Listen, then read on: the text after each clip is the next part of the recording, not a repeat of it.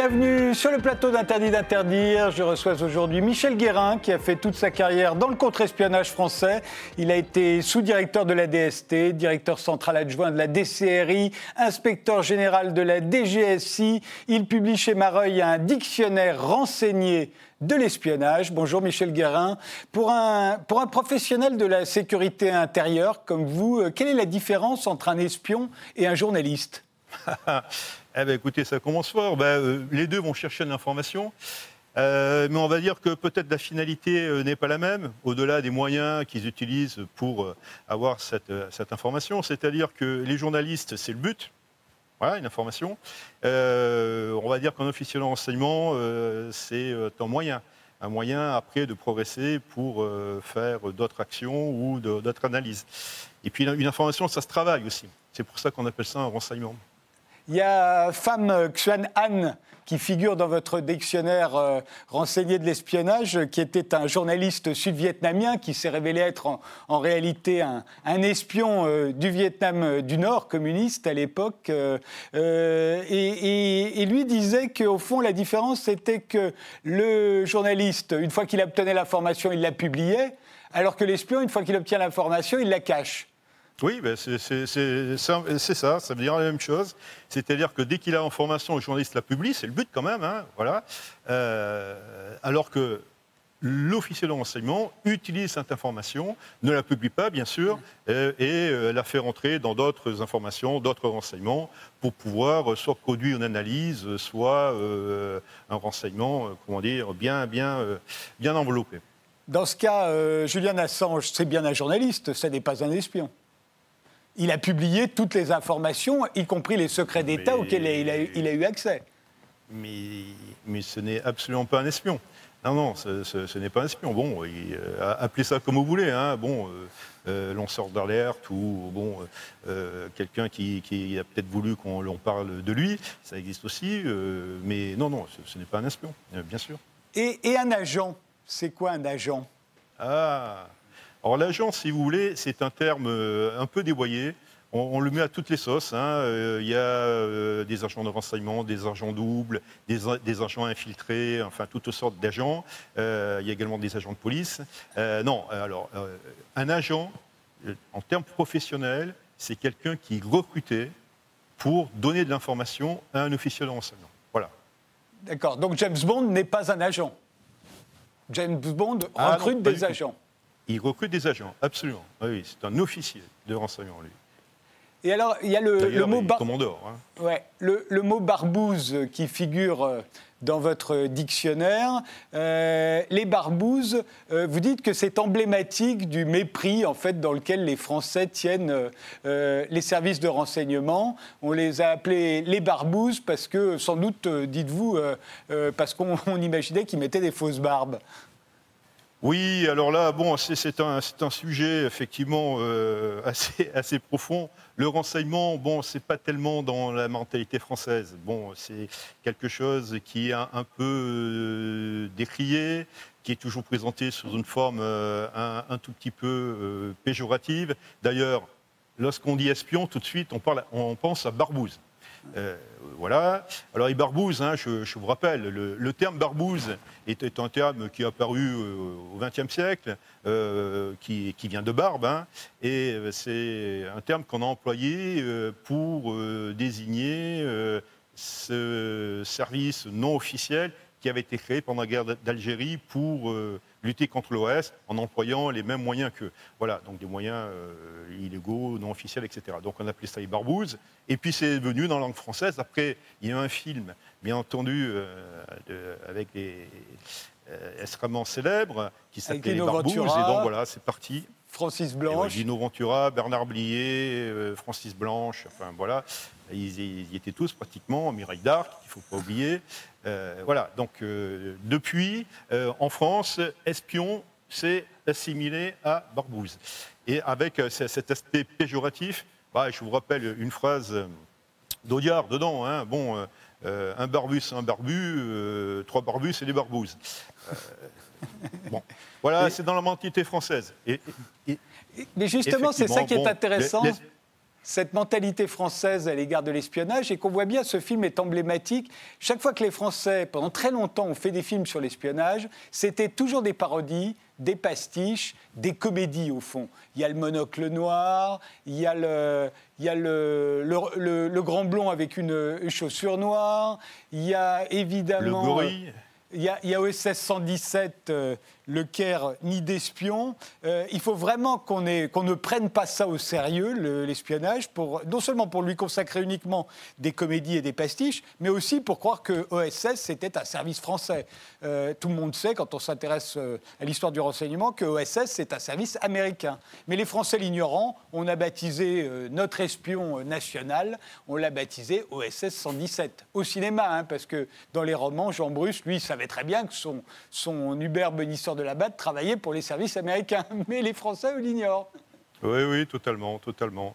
Euh, OSS est un service qui a été créé pendant la guerre par les Américains euh, pour imiter un peu les, Britanniques, qui c'était donc un service de renseignement qui avait euh, une action extrêmement importante dans les opérations clandestines, etc., etc., sabotage et autres. Bon, d'ailleurs, il a été supprimé dès la fin de la guerre mais c'est un service euh, américain, oui, 100%, bien sûr.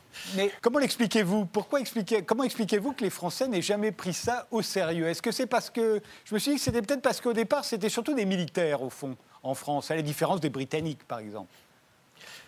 Alors écoutez, ça c'est une très bonne question. Euh, pourquoi euh, on en est euh, là en France? Alors il y a tout un tas de raisons, donc je pense que bon, on n'aura pas le temps de, tous les, de toutes les, évoquer, d'autant plus que bon, tout le monde n'est pas forcément d'accord. on peut dire que, alors qu'en fait, il y a une tradition française. Il y a eu dans l'histoire des, Oui, on va y revenir peut-être un, un, oui, peu oui, on va y revenir avec le secret du roi. Voilà, absolument, tout à fait. Alors pourquoi? Alors déjà, il y a, peut-être euh, une chose.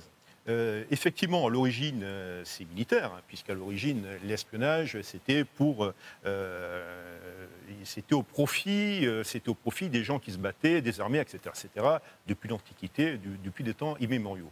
Donc, et en France, si vous voulez, la mentalité des militaires, c'est le panache. L'histoire de France est peuplée euh, de charges glorieuses, de, pendant la guerre d'Italie, la Fiora Française, et voilà.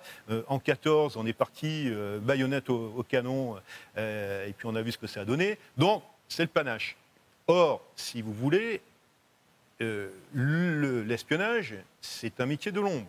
C'est un métier où on ne se montre pas. Il n'y a pas de panache dans. Et, je fais toujours, si vous voulez, ce parallèle, parce qu'il me semble euh, assez intéressant, avec les ninjas. Bon, euh, les ninjas, euh, qui s'appelaient d'ailleurs les shinobi, au Japon, les guerriers, les bushi, suivaient le code du bushido. il, fallait, il fallait se montrer courageux, il fallait aller au, contact. alors que le, les ninjas, pour eux, seuls importaient la mission. Voilà, il ne s'agissait pas de se montrer. Au contraire, euh, leurs leur, deux mots-clés, euh, c'était euh, furtivité, discrétion et efficacité. Voilà, et on en est un peu là. Donc, effectivement, en France, comme c'était, bon, c'était pas très glorieux, eh ben, voilà, ce n'est pas tellement dans la culture. Après, au cours de l'histoire, il y a eu des affaires malheureuses qu'on a mis, qu'on a mis en avant, comme l'affaire Dreyfus, etc. Et c'est vrai qu'en France, lorsqu'on parle de l'espionnage ou du renseignement, d'ailleurs, si vous voulez, on, parlera tout à l'heure pourquoi renseignement et pourquoi espionnage, euh, ben parce, que, euh, parce que chaque fois, on met en avant, ben, des, on va dire, des, affaires malheureuses. Euh, j'ai l'impression que ça a un peu changé depuis la série Le Bureau des légendes, la, célèbre série d'Éric Rochant. Pour la première fois, on a eu un Français qui a fait un travail sérieux sur, le, sur les renseignements et sur les renseignements français, parce que Rochon avait déjà fait un très beau film là-dessus, Les Patriotes, mais c'était les gens du Mossad. Là, c'est le renseignement français, et tout à coup, on y croit, et tout à coup, euh, et tout à coup ça marche. Je me suis dit, est-ce que ça n'est pas l'influence du terrorisme, là, où tout à coup, avec le terrorisme, la lutte contre le terrorisme, les Français ont bien compris que le seul moyen, et le meilleur moyen en tout cas de lutter contre le terrorisme, c'était le renseignement, et, euh, et tout à coup, on prend ça au sérieux. Alors écoutez, euh, déjà pour le terrorisme, bon, je connais un peu, il euh, faut quand même savoir qu'on a été euh, malheureusement un peu précurseur, parce que la France a été un des premiers pays touchés dans les années 90 et on s'était intéressé. alors, le terrorisme en général, bien sûr, mais le terrorisme dont on parle à l'heure actuelle, c'est-à-dire ce qu'on appelle le terrorisme djihadiste. Bon, euh, à l'époque, on appelait ça les moudjahidines, mais peu importe. Donc, on a eu, nous, on a travaillé euh, extrêmement en amont par rapport à d'autres pays, à d'autres services, et là, pour le coup, on a eu une vraie culture. Parce que si tout le monde a découvert que le terrorisme existait le 11 septembre 2001, il faut quand même savoir qu'entre-temps, euh, le dernier attentat en France, c'était Port-Royal en 1996. De Port-Royal en 2001, et puis plus tard jusqu'à la Fermera, il n'y a pas eu d'attentat en France. Pourquoi? Parce qu'on les a tous évités tout simplement. Donc effectivement, le travail euh, des services français euh, au niveau du contre-terrorisme a été très important. Et euh, le Bureau des légendes, écoutez, bon, alors, le, la question n'est pas de savoir si c'est crédible, par crédible, etc. Ça, c'est pas le sujet. Euh, c'est l'impact que ça a. Et effectivement, ça a un impact extrêmement positif. Euh, les gens voient ça, euh, ont l'impression que voilà, que, c'est crédible. C'est sans doute très bien fait. c'est ce qu'on me dit. et donc voilà. Donc effectivement, la notion d'espionnage est en train, petit à petit, de changer dans notre pays. Ça ne va pas se faire du jour au lendemain, mais ça évolue. Euh, il faut savoir par exemple qu'au niveau des études académiques, bon, on a eu un retard énorme. Énorme. Euh, tous, les, euh, tous les experts, scientifiques, etc., sont anglo-saxons, américains en particulier, et nous, on a pris le train un peu en retard. Alors, ça progresse, on a d'excellents chercheurs qui font de très bon travail. petit à petit, les études académiques remontent en France au niveau du renseignement et au niveau de la perception euh, effectivement, le Bureau des légendes est quelque chose d'absolument euh, un succès total. Alors il y, a, deux pays en revanche qui ont une très longue culture du renseignement, de l'espionnage, c'est la Grande-Bretagne et la Russie. Euh, vous expliquez pourquoi d'ailleurs d'une certaine manière. La Russie, ça remonterait au tsar Pierre le Grand. Euh, qui est le fondateur de l'Empire russe hein, au, début du XVIIIe siècle, et qui euh, est le premier tsar à quitter son pays et à venir en Europe occidentale. Il veut moderniser la Russie, donc s'inspirer euh, de ce qui se passe au même moment en Prusse, en France, en Angleterre, aux Pays-Bas ou, en Italie. Et donc il y a des ambassadeurs qui viennent, et lui, il se met dans la, suite des ambassadeurs, et incognito, il se fait engager. Alors, qui, euh, pour devenir artilleur euh, en Prusse ou, sur les chantiers navals aux Pays-Bas et, en Angleterre. Ce serait ça, au fond, l'origine de la culture de l'espionnage et du renseignement chez les Russes? Bah Écoutez, de toute façon, c'est un fait. Euh, voilà, c'est historique. Il y a un tsar, un souverain, comme vous l'avez très bien dit, bon, qui, qui s'est, il s'est mis incognito dans ce qu'on appelait la grande ambassade en 1697 où la Russie avait besoin de trouver des alliés en Europe. Euh, et cette, euh, cette, mission était conduite par euh, des, proches du tsar, mais lui, il était là incognito. Et comme vous l'avez très justement dit, bon, il s'est fait artilleur en, Prusse, charpentier dans, les provinces unies. il est allé acheter des, plans de, de, navires en Angleterre. Et, et ça, c'est quand même incroyable. Imaginez-vous, en France, un seul roi qui, euh, qui comme ça, euh, a, passé euh, pratiquement un an incognito pour aller lui-même se rendre compte où en était l'État, au niveau de la technologie ou au niveau des techniques. C'est le tsar lui-même qui l'a fait. Alors effectivement, on peut penser que ça remonte à, cette époque-là. Il ne faut pas oublier qu'après, bon, Lorsqu'on parle de renseignement, il y a le renseignement extérieur, mais le renseignement aussi interne. Et malheureusement, le renseignement interne, ça peut être également euh, des, euh, des, polices politiques. Et Dieu sait si euh, les Russes, enfin la Russie, tsariste, avaient des, des polices extrêmement fortes. Donc il y a une vraie culture. Euh, après, bon, je ne sais pas si on en parlera, mais enfin, ils ont eu de, grands espions, hein, ah qui. On va, on va, on va, on va euh, montrer la galerie que vous présentez, dans le, qui est assez impressionnante. Un mot sur les Anglais, parce que ça remonte aussi loin chez eux. Et d'ailleurs, dans votre livre, euh, à peu près tous les espions dont vous parlez, soit sont anglais, soit, anglais, soit russes, soit travaillent pour les Anglais, soit travaillent pour les Russes. Et, parce que c'est vraiment l'origine, ou quasiment. Hein. Mais non, il y a. C'est, comment il s'appelle, Frank Walsingham, qui lui est à l'origine de l'espionnage moderne, et lui c'est un Anglais. Hein. On va le voir d'ailleurs euh, ah, apparaître, Walsingham. C'est... Totalement. Euh, il est apparu euh, donc à une époque où l'Angleterre n'était, pas la puissance qu'elle est devenue après. le pouvoir de la reine Elisabeth était, était, quand même et attaqué et au niveau intérieur et au niveau extérieur. Intérieur, c'est Marie Stuart. Hein. Euh, extérieur, le grand ennemi, euh, c'était l'Espagne. Et toute la politique de Walsingham, ça a été, euh, grâce au renseignement, grâce à ces espions qu'il a envoyés un peu partout, de renforcer l'influence de l'Angleterre et de la protéger. Alors, petite histoire, tout ceci s'est fait sur sa cassette. et notre brave Walsingham, qui est mort euh, deux ans après euh, la, fin de l'invincible Armada, donc il a eu au moins cette, satisfaction, bah, a été pratiquement ruiné parce que c'est lui-même qui pillait ça. Euh, malheureusement, lui partant, tout le système qu'il avait mis en place a disparu et les services anglais ne seront réapparus véritablement en tant que service qu'au début du XXe siècle. Alors vous le disiez... Il y a eu également Cromwell. Oui. Oui, alors Cromwell, si vous voulez, c'est un peu différent. Lui aussi a repris un tout petit peu le, flambeau de Walsingham. Euh, quand Cromwell est arrivé au pouvoir, euh, là on est au XVIIe siècle à peu près, euh, bon, tout le réseau qu'avait mis en place Walsingham n'existait plus, bien entendu. Donc Cromwell a, refait une certaine politique. Par rapport à Walsingham, il en a beaucoup parlé. Il a communiqué. N'oubliez jamais la communication.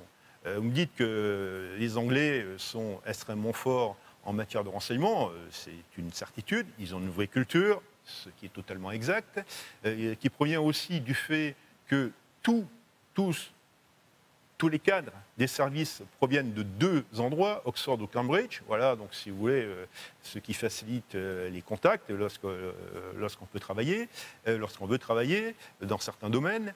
Mais euh, il y a également le faire savoir. Et Cromwell l'a fait savoir. Donc, euh, est-ce qu'il a été aussi euh, actif en matière de renseignement qu'il a bien voulu le dire? Mais enfin, au moins, il l'a dit. Il a fait savoir.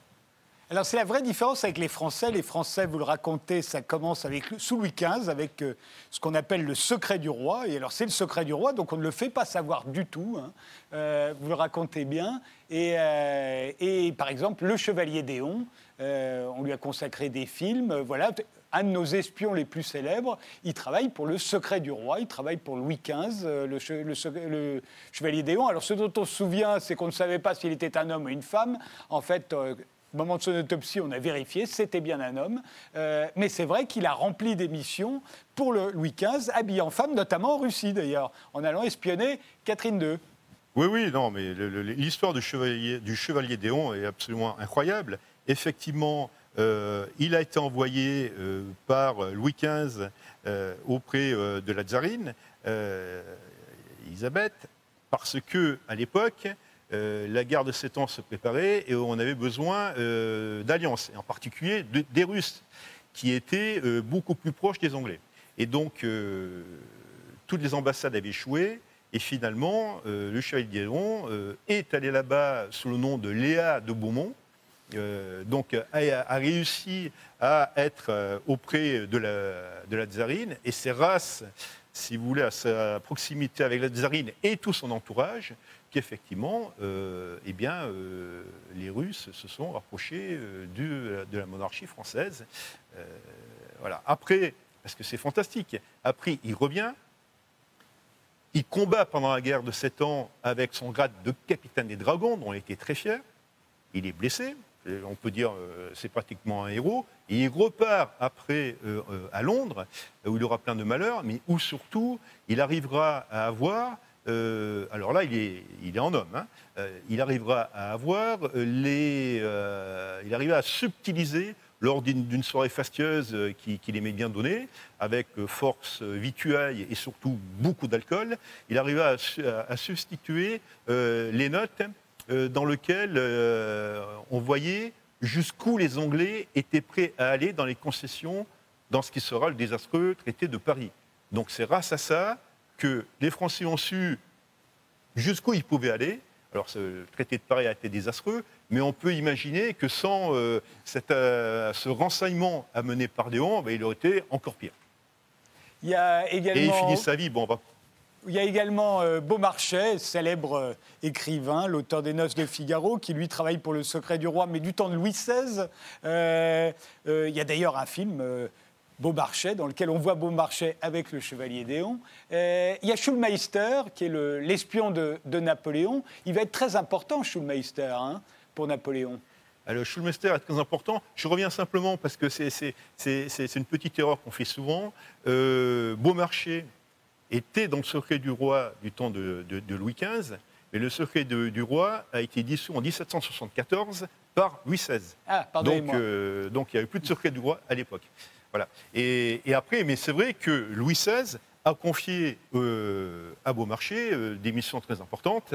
En Amérique notamment. Mais après, absolument. Alors en Amérique, en Amérique c'est un peu différent, c'est plutôt Beaumarchais qui était un partisan absolu de l'intervention euh, française auprès des insurgés américains, qui a fait un lobbying d'enfer. Il n'était pas le seul, mais enfin, il a fait du lobbying auprès de Louis XVI pour qu'on y aille. Voilà.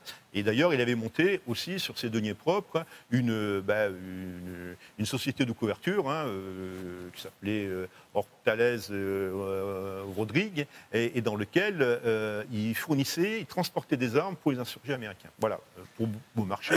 Et pour revenir à Schumester, oui, ça a été quelqu'un d'extrêmement important, d'extrêmement efficace aussi. en fait, Napoléon et Savary, qui, qui était son, un peu son, son maître d'œuvre en la matière, cherchait quelqu'un sachant parler allemand pour pouvoir espionner les Autrichiens.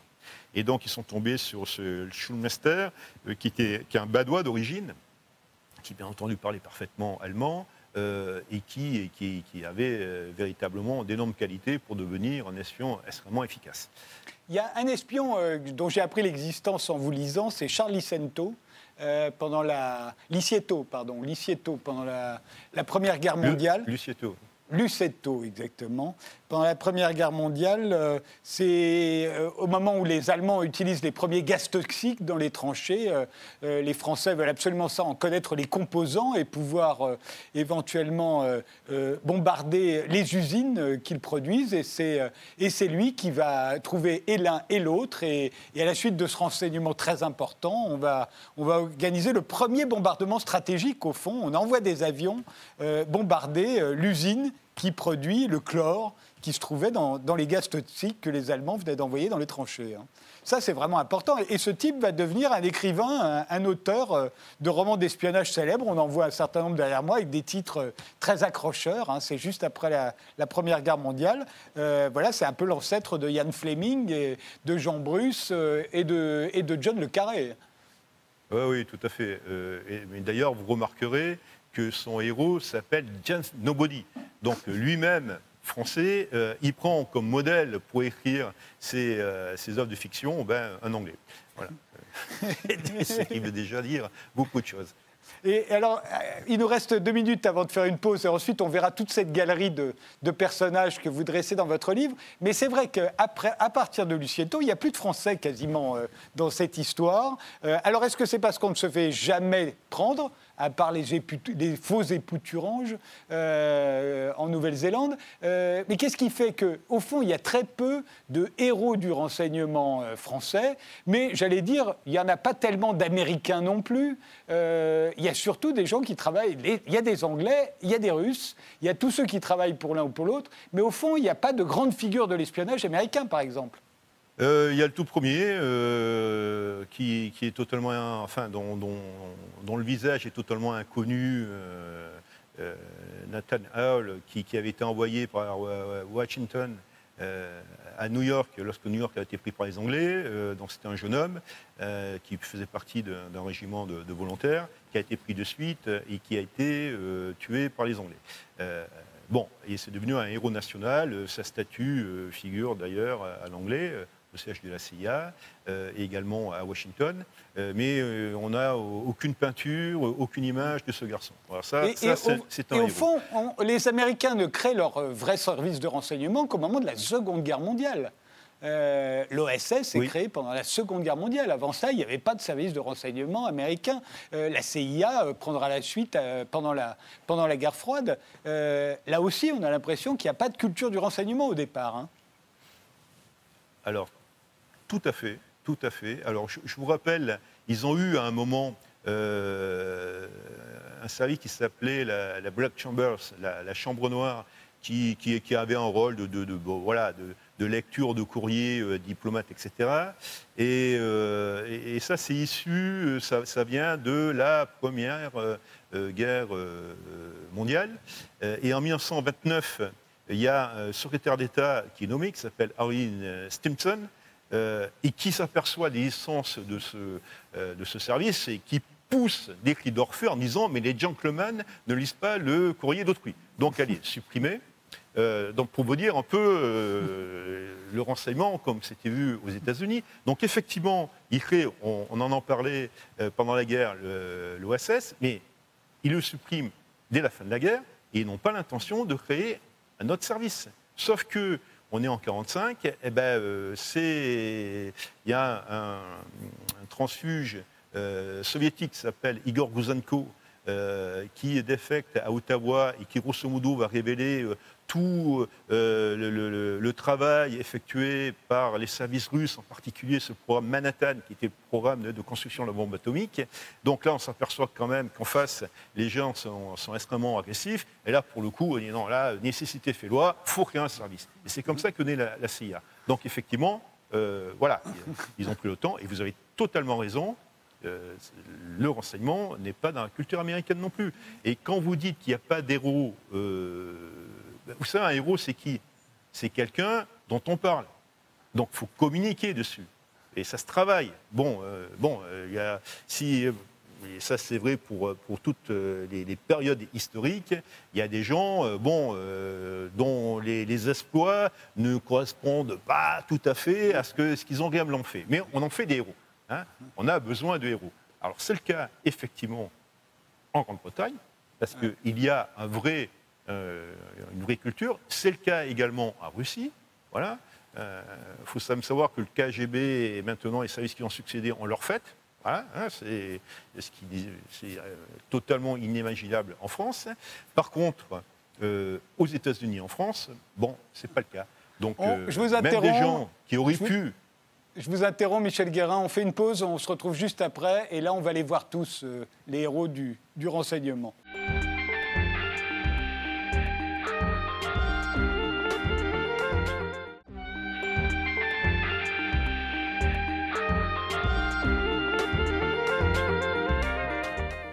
Nous continuons euh, notre émission euh, avec Michel Guérin qui publie chez Mareuil un dictionnaire renseigné de l'espionnage et pour cause, il a fait toute sa carrière, Michel Guérin, dans le contre-espionnage. Alors voyons un peu la, cette galerie de, personnages plus ou moins fascinants euh, qui se trouvent dans votre livre. Commençons par euh, la plus célèbre, euh, c'est Matahari. c'est drôle que notre affaire, au fond, l'affaire la plus connue de l'espionnage au XXe siècle, et notamment par les Français, et je trouve ça typiquement français, c'est cette femme magnifique, stripteaseuse, qui couche avec avec plein d'officiers, d'attachés d'ambassade, de diplomates, euh, pour leur soutirer des renseignements et qui finira tragiquement euh, fusillée euh, par l'armée française. en tant qu'espionne, elle était nulle. Si on en croit les Allemands qui l'ont formée, oui. celle qui l'a formée le, le, dit très clairement, n'est pas faite pour ce métier, elle est totalement nulle. Bon, euh, le drame de, de, Matari, si vous voulez, c'est que les, informations qu'elle a données, euh, bon, euh, passons l'expression, c'est peanuts. Ça n'a eu absolument aucune influence. mais c'était une personne qui a voulu un tout petit peu berner les services de renseignement. elle a très rapidement compris que, en leur donnant des informations, ben, elle, pouvait, ben, elle pouvait avoir de l'argent, donc elle pouvait continuer sa vie. Euh, la vie qu'elle avait avant la guerre. Parce que, bon, Matari, euh, lorsqu'elle arrive à Paris, euh, c'est au début du siècle, elle est très jolie, bon, une fille qui mesure 1m75, énorme, à l'époque c'était énorme, bon, stripteaseuse, donc elle a un succès fou. Enfin, le temps passe, et bon, l'étoile de Matari pâlit un, petit peu. Bon, et elle est recrutée par les services allemands juste avant la guerre, et là, elle comprend que, ben, ça peut lui permettre de retrouver son lustre d'antan. Son lustre d'antan, c'est quoi? C'est fréquenter euh, bah, des, officiers euh, qu'elle adore, hein, elle le dit elle-même, euh, c'est fréquenter les beaux hôtels, etc. Donc voilà, elle profite de ce truc-là. À un moment, elle devient agent double tout simplement parce que ben, ça arrive à tout le monde. Elle tombe amoureuse d'un, parmi ses très très très nombreux amants, d'un, d'un capitaine euh, russe. Et pour pouvoir le rejoindre, elle demande un sauf-conduit aux Français. Donc le chef du deuxième bureau de l'époque, qui devait s'appeler Dupont, lui dit Ok, mais vous travaillez pour nous. Et voilà comment elle devient agent double. Mais bon, encore une fois, elle a cru berner euh, les services en leur donnant des informations vraiment de très faible niveau qu'elle recueillait sur l'oreiller. Et, véritablement, ça n'a pas euh, influé sur la guerre. Et d'ailleurs, on peut penser que les Allemands voulaient s'en débarrasser euh, et comme par hasard, pourquoi tombe-t-elle Parce que tout simplement, les Français interceptent un message de Madrid, euh, message envoyé par les Allemands, dans, lequel ils parlent d'elle, euh, disant que c'est un, de leurs agents, euh, et surtout les Allemands emploient un code qui venait d'être cassé par les Français. ils savaient que le code avait été cassé par les Français, puisque ça faisait une semaine qu'ils utilisaient un autre code. Et là, ils balancent le message sur matériel, l'ancien code, donc ils devaient bien s'imaginer que les Français allaient l'intercepter, et donc voilà. Peut-être que les Allemands ont préféré euh, que ce soit les Français qui exécutent Matari. On va, dire ça comme ça. Il fallait qu'elle meure, de toute façon. Parmi tous ceux qui ont inspiré Jan Fleming, qui était lui-même un ancien euh, des renseignements britanniques, euh, il y en a un auquel vous faites allusion, qui est effectivement moi aussi mon préféré, c'est Dusko Popov, qui était serbe, qui avait été lui aussi euh, qui avait joué les agents doubles pendant la Seconde Guerre mondiale, qui est un type formidable. Hein. on va voir sa photo. Euh, euh, ce serait lui qui aurait inspiré James Bond. Et alors pourquoi? Parce que lui, vraiment, il cumule tout. Hein. C'est un dandy. il est séducteur, il est très viril, il roule en voiture de sport. Et vous le racontez, en plus, il joue au casino. Et, Ian Fleming en a été témoin. Il l'a vu jouer et gagner au casino. Ce serait ça qui aurait donné l'idée à Ian Fleming de faire de James Bond un habitué des casinos. Oui, oui, tout à fait. Euh, et c'est même plus que ça, puisqu'il joue, en fait, il était en mission euh, à Estoril, au Portugal, et d'après l'histoire ou d'après la légende, enfin, euh, il aurait joué l'intégralité de ses frais de mission sur, au Baccarat, voilà, sur un coup, et il gagne. Et on retrouve d'ailleurs cette scène dans Casino Royal.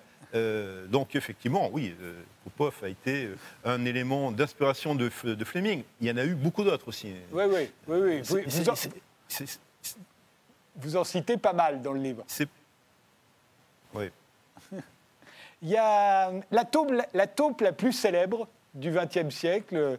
La taupe, c'est un roman de John Le Carré, mais il y a eu des vraies taupes. C'est Gunther Guillaume qui s'était infiltré euh, euh, donc euh, jusqu'au plus haut niveau en, en, République fédérale allemande, en Allemagne de l'Ouest, puisqu'il était tout près de Willy Brandt, le chancelier, et, c'est lui, c'est Gunther Guillaume, en se faisant arrêter, qui va causer la chute de Willy Brandt. Hein. Ah oui, tout à fait, oui. Et euh, alors, Gunther Guillaume faisait partie de, de, ces agents qu'un maître espion, mais vraiment un maître espion, donc, qui s'appelait Marcus Wolf, qui était le chef du HVA, donc le service euh, de renseignement extérieur euh, est-allemand, avait lancé sur l'Allemagne de l'Ouest. Et au niveau technique, si vous voulez, eh ben, c'est très bien fait. Alors, Günther Guillaume est, recruté parce qu'il avait un petit passé nazi, bon, comme beaucoup à l'époque. Donc, euh, les Allemands de l'Est euh, se servent de cela pour le recruter. Günther Guillaume devient un communiste convaincu euh, et il part en, mission en RFA avec son épouse qui fait également partie du même service, le, HVA. Et leur rôle, c'est de, pénétrer le, parti de du chancelier Brandt, euh, mais en commençant par la base. Donc ils s'installent, ils commencent par vendre des journaux, ils ont un kiosque, etc. Ils militent euh, voilà, fortement, euh, l'un et l'autre, chacun de son côté. dans les... Et puis ils vont dans les, les... la mouvance la plus extrême, la plus hostile aux, Allemands de l'Est et aux Russes. Et puis, bon, ils gagnent, ils gagnent, ils gagnent petit à petit euh, euh, des, places, si, je puis dire. Et à un moment, Günther Guillaume a une opportunité euh, de, postuler pour un, poste dans le, ce qu'on peut, peut appeler le cabinet de, de Brandt. donc, il réussit à avoir le poste, même y a un moment, mais vous savez, chaque histoire, à un moment, euh, les gens ont des chaleurs. C'est-à-dire qu'en en fait, dans le dossier des, Allemands de l'Ouest, Guillaume figurait parce qu'il avait fait un voyage en Allemagne de l'Ouest avec un organisme qui était connu comme étant un, support du, du service est-allemand. Donc là, c'était pas très bon pour lui. Et puis il se trouve que bon, euh, voilà, il se défend bien. Euh, et puis euh, la personne qui avait fait cette étude, bon, disparaît. Je crois qu'elle meurt, etc. il s'en sort comme ça. Il a le poste et qui lui permettra par la suite, quand le poste, de, un, des postes de chargé d'affaires de William Brandt se libère, il a le poste, et là, bon, ben, c'est ce qu'on connaît. Quoi.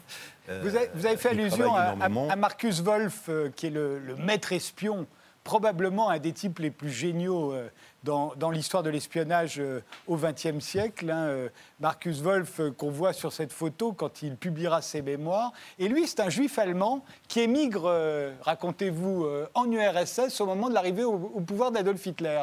Au fond il, est formé par les soviétiques et, il va revenir ensuite en RDA et diriger l'espionnage est-allemand. Et ça va être extraordinaire. Il va arriver à, il va parvenir à, à véritablement infester l'Allemagne de l'Ouest de taupes est-allemande.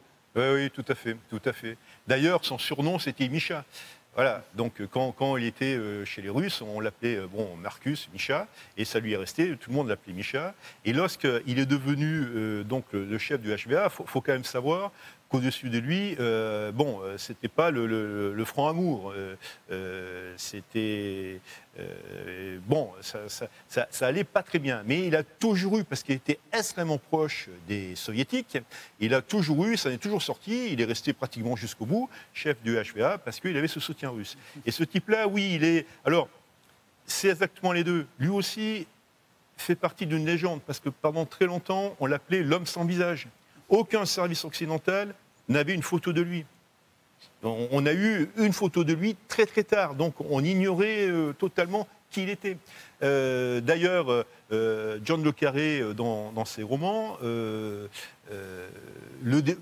décrit Carla, donc le grand méchant, en fait c'est Marcus Wolf. John Le Carré a toujours dit que non, mais enfin, bon, les spécialistes considèrent que c'est Marcus Wolf. Mais l'image qu'il en donne est carrément à l'opposé du Marcus Wolf du vrai. Voilà, hein, qui, bon, qui est plutôt bon, beau gosse, euh, bon, qui a peut-être des aspects de Paul Newman, etc. Et en tant que chef espion, oui, c'est quelqu'un. Euh, alors, c'est lui qui a lancé euh, tous ces espions en Allemagne de l'Est, de l'Ouest. c'est lui qui a lancé ces fameux Roméo et ces Juliettes, c'est-à-dire des, jeunes hommes, des jeunes hommes et des jeunes femmes qui étaient formés bah, pour, pour, euh, acquérir la sympathie d'une personne du sexe opposé. Euh, et donc, euh, ça, a provoqué des drames, hein, puisqu'il y a eu des mariages. Et puis, à un moment, il faut bien se révéler, il faut bien expliquer à sa femme ou, ou, à son mari que, ben non, on est un espion et qu'on a besoin de renseignements.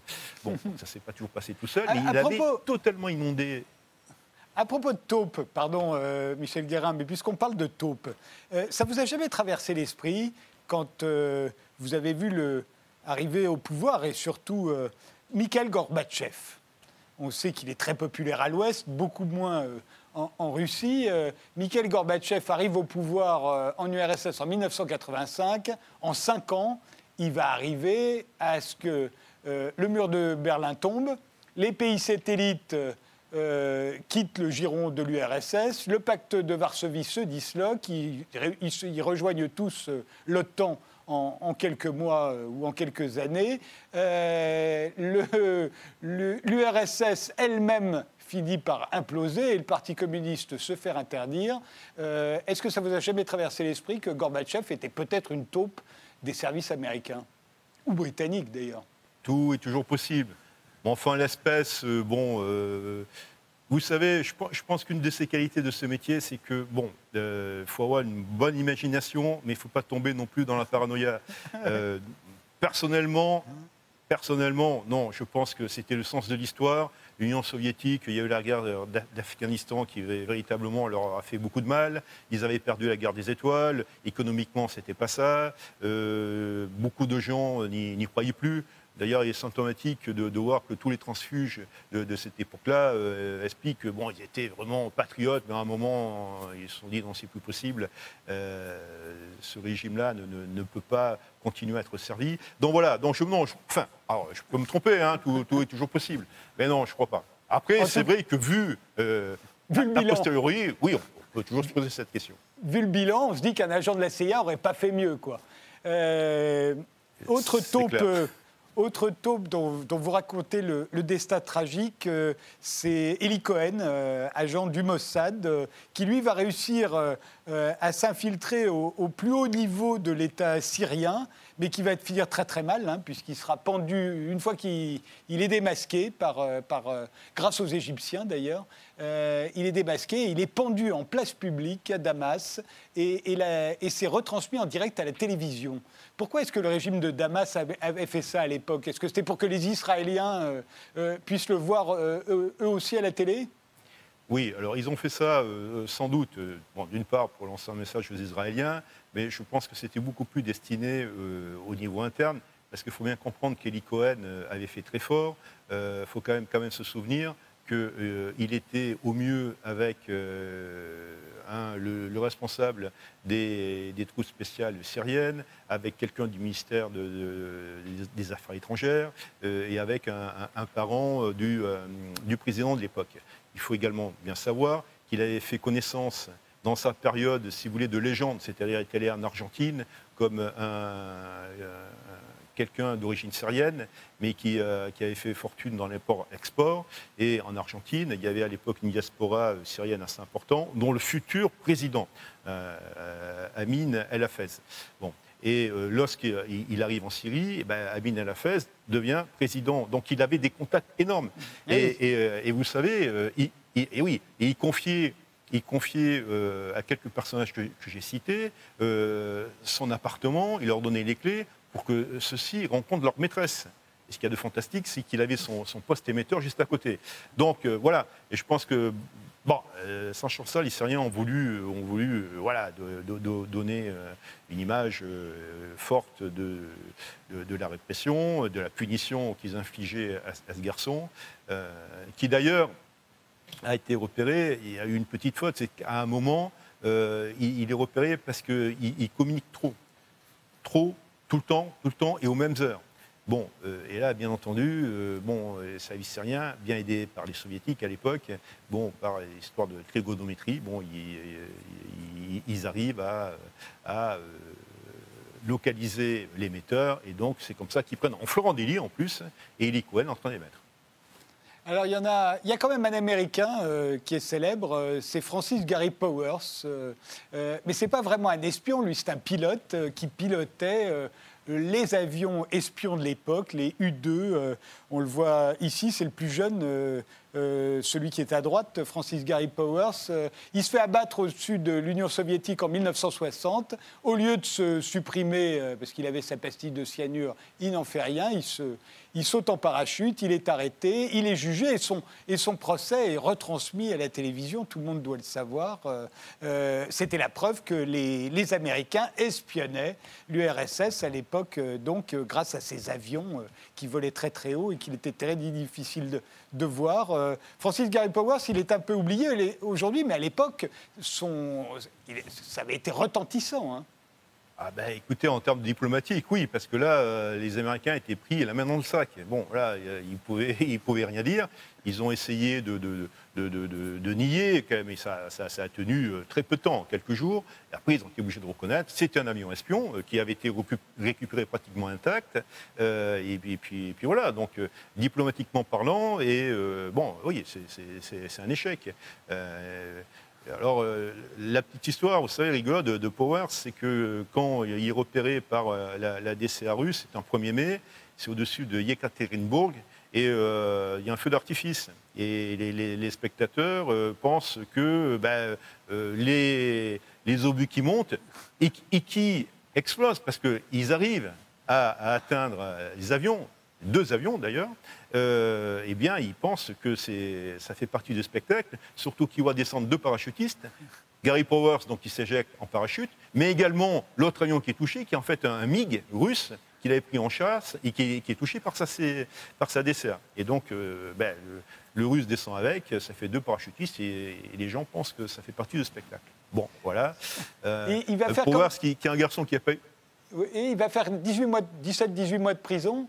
Et puis il est échangé, à l'époque on échange les espions de chaque pays sur ce fameux pont entre, entre Berlin et Potsdam, euh, euh, qu'on appelle euh, le pont des espions, on le voit juste derrière moi.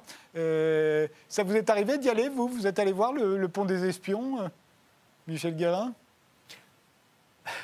non, je ne suis pas allé, non. Je l'ai vu, hein, je l'ai vu en photo, je l'ai vu en film, etc. Mais bon, ça sera peut-être l'objet de mes futures vacances, peut-être. Euh, non, non, je ne l'ai pas vu, mais c'est vrai que bon, c'est un pont mythique pour, pour cette période de, du renseignement. Alors, il y a une autre américaine dont vous parlez, c'est Valérie Plame.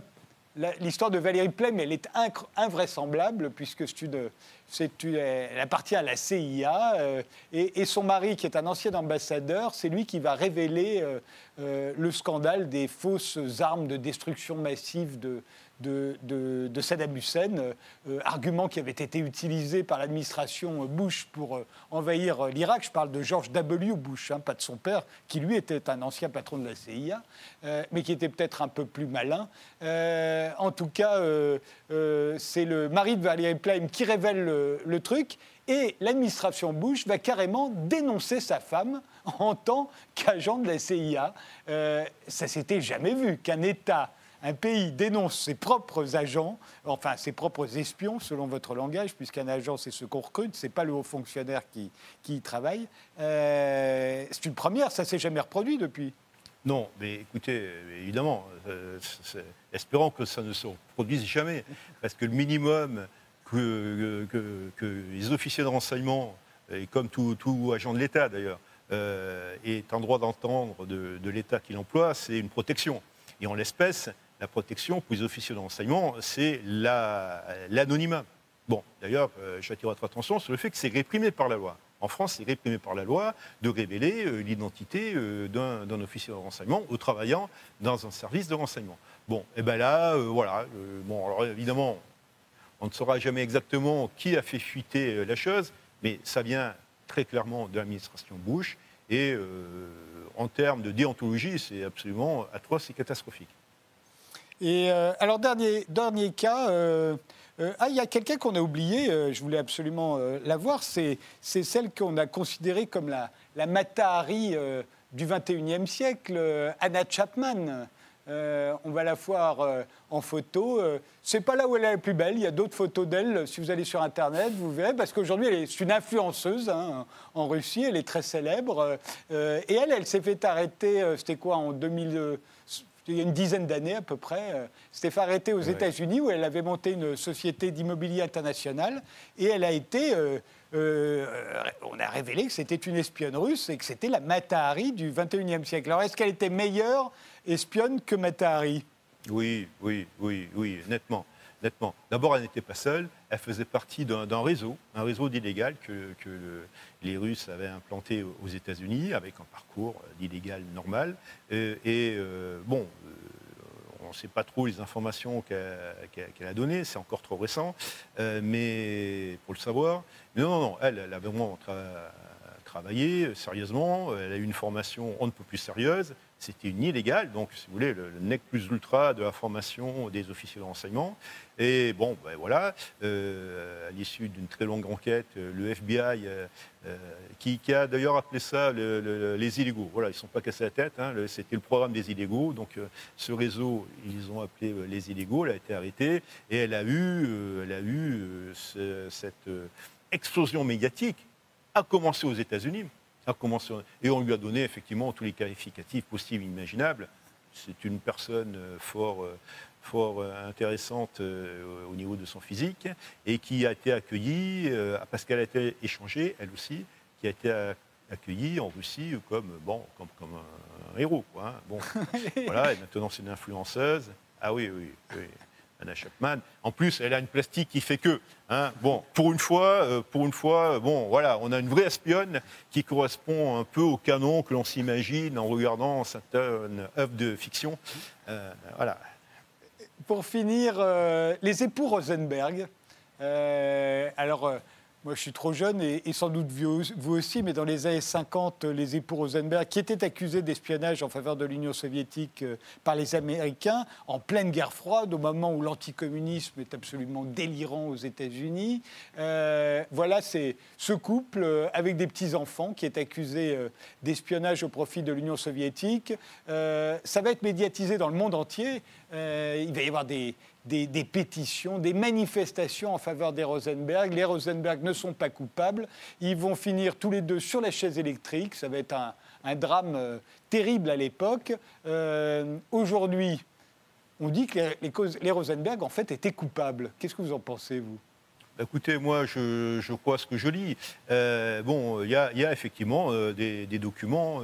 parce que, vous savez, le, le, flux de renseignements, bon, tout ceci est secret, tout est gardé, mais le temps passant, euh, des documents sortent. Et en l'espèce, en Russie maintenant, et avant l'Union soviétique, avec tout le chamboulement qu'il y, a eu, il y a pas mal d'informations qui sont sorties. Bon, et ces informations qui sont sorties euh, disent clairement, effectivement, que les époux Rosenberg étaient euh, des, des, officiers de renseignement. Après, sur l'impact qu'ils ont eu, Bon, ça, effectivement, on peut en discuter. Euh, c'était pas euh, forcément les. Il, faisait partie à l'époque d'un réseau euh, soviétique dont le but était de travailler sur ce fameux programme Manhattan dont on a déjà parlé, donc la construction de, la bombe atomique américaine et anglaise. voilà. Donc, le rôle qu'ils ont eu ne méritait certainement pas la mort. Euh, après, euh, rétroactivement, oui, c'était bien, bien ce qu'on peut appeler des espions. La, bombe atomique, la première que les Russes vont, acquérir, pour vous, euh, elle, vient des renseignements qu'ils réussissent à obtenir sur le projet Manhattan, notamment d'un physicien qui s'appelle Klaus Fuchs, dont vous parlez dans votre livre. sans, sans, ces renseignements, ils n'auraient pas eu la bombe atomique si vite, les soviétiques à l'époque, enfin, et Staline en particulier? C'est très difficile de répondre à cette question parce que si on n'a pas les éléments, mais on peut penser effectivement que ça les a, euh, ça les a aidés. C'est le but, si vous voulez, de l'espionnage, singulièrement l'espionnage industriel et technologique, c'est de pouvoir produire beaucoup plus vite. Voilà, de, gagner, des, euh, des, années de recherche qui, coûtent le plus et qui prennent le plus de temps. Et en l'espèce, effectivement, on peut penser que oui, ça, ça les a fortement aidés. On peut le penser. Dernière question, euh, Michel Guérin. Est-ce que ça n'est pas un problème le fait que tous les anciens patrons des renseignements maintenant publient des livres? Euh, je me souviens que c'était euh, en, France, quasiment tous les, tous les, patrons de la, de la DST se sont mis à publier des livres, leurs mémoires. Aux États-Unis, les patrons de la CIA publient leurs mémoires. On a vu tout à l'heure Marcus Wolf publier ses mémoires, on l'a vu en photo. C'est pas un problème à la fin? Alors écoutez, déjà, euh, je ne pense pas que tous les anciens directeurs, euh, j'ai bien ça en mémoire, hein, j'en ai connu un certain nombre, aient publié des mémoires, loin de là. Déjà, ça commence comme ça. il y en a eu. Euh, après. Alexandre de Marange l'avait fait. avant lui, Constantin, comment s'appelait-il J'ai oublié son nom, qui était sous, sous, Pompidou. Oui, Melnik. Mais, Melnik, oui, voilà, Constantin Melnik l'avait fait. Voilà. Mais, c'était le conseiller euh, sécurité du, général de Gaulle. Euh, donc lui n'a jamais dirigé euh, un service pour proprement mais enfin, bon, il chapeautait tout ça, donc c'est vrai. c'est vrai que Roger Wibo, le, premier directeur de la DST, a également publié ses mémoires. Non, ils ne sont pas si nombreux que ça. après, bon, en général, alors il y, a deux cas de figure. soit certains peuvent régler leur compte ou euh, refaire un peu l'histoire en leur faveur, comme, tous les gens qui publient des mémoires, hein, c'est pas neuf. Euh, mais la, plupart du temps, euh, moi je parle en général, hein, et pour les Américains, et pour les Anglais aussi qui ont écrit, et également pour, pour les quelques Français, ils sont pas si nombreux que ça qui ont écrit, ça peut, ce sont des gens sérieux en général, et ça peut permettre, hein, euh, singulièrement en France, de, faire comprendre aux gens que le renseignement, bon, ce n'est pas aussi, euh, euh, monstrueux que ça, que c'est quelque chose qui est extrêmement important et même indispensable. Donc ça peut profiter à l'acquisition d'une culture de renseignement en France, dont on a besoin et qui manque à l'heure actuelle. Bon, encore une fois, ça progressé, on en a parlé en début d'interview. Hein. Mais voilà, donc non, bon, ça ne me choque pas plus. Dès lors, bien entendu, dès lors qu'il ne révèle rien d'opérationnel. Évidemment. Euh, entre Publi, euh, Vibo raconte, d'abord, de mémoire, le titre de son livre, c'était euh, Mon combat pour la DST. Donc il a expliqué comment il avait fallu qu'il se batte pour imposer la DST, etc. etc. Ok, d'accord. Mais dès lors que vous ne parlez pas d'une affaire opérationnelle et qui peut encore avoir des conséquences actuelles, bon, voilà, c'est pas. Merci Michel Guérin d'avoir participé à cette émission. Euh, je rappelle que vient de paraître chez Mareuil euh, votre dictionnaire renseigné de l'espionnage. Merci de nous avoir suivis et rendez-vous au prochain numéro.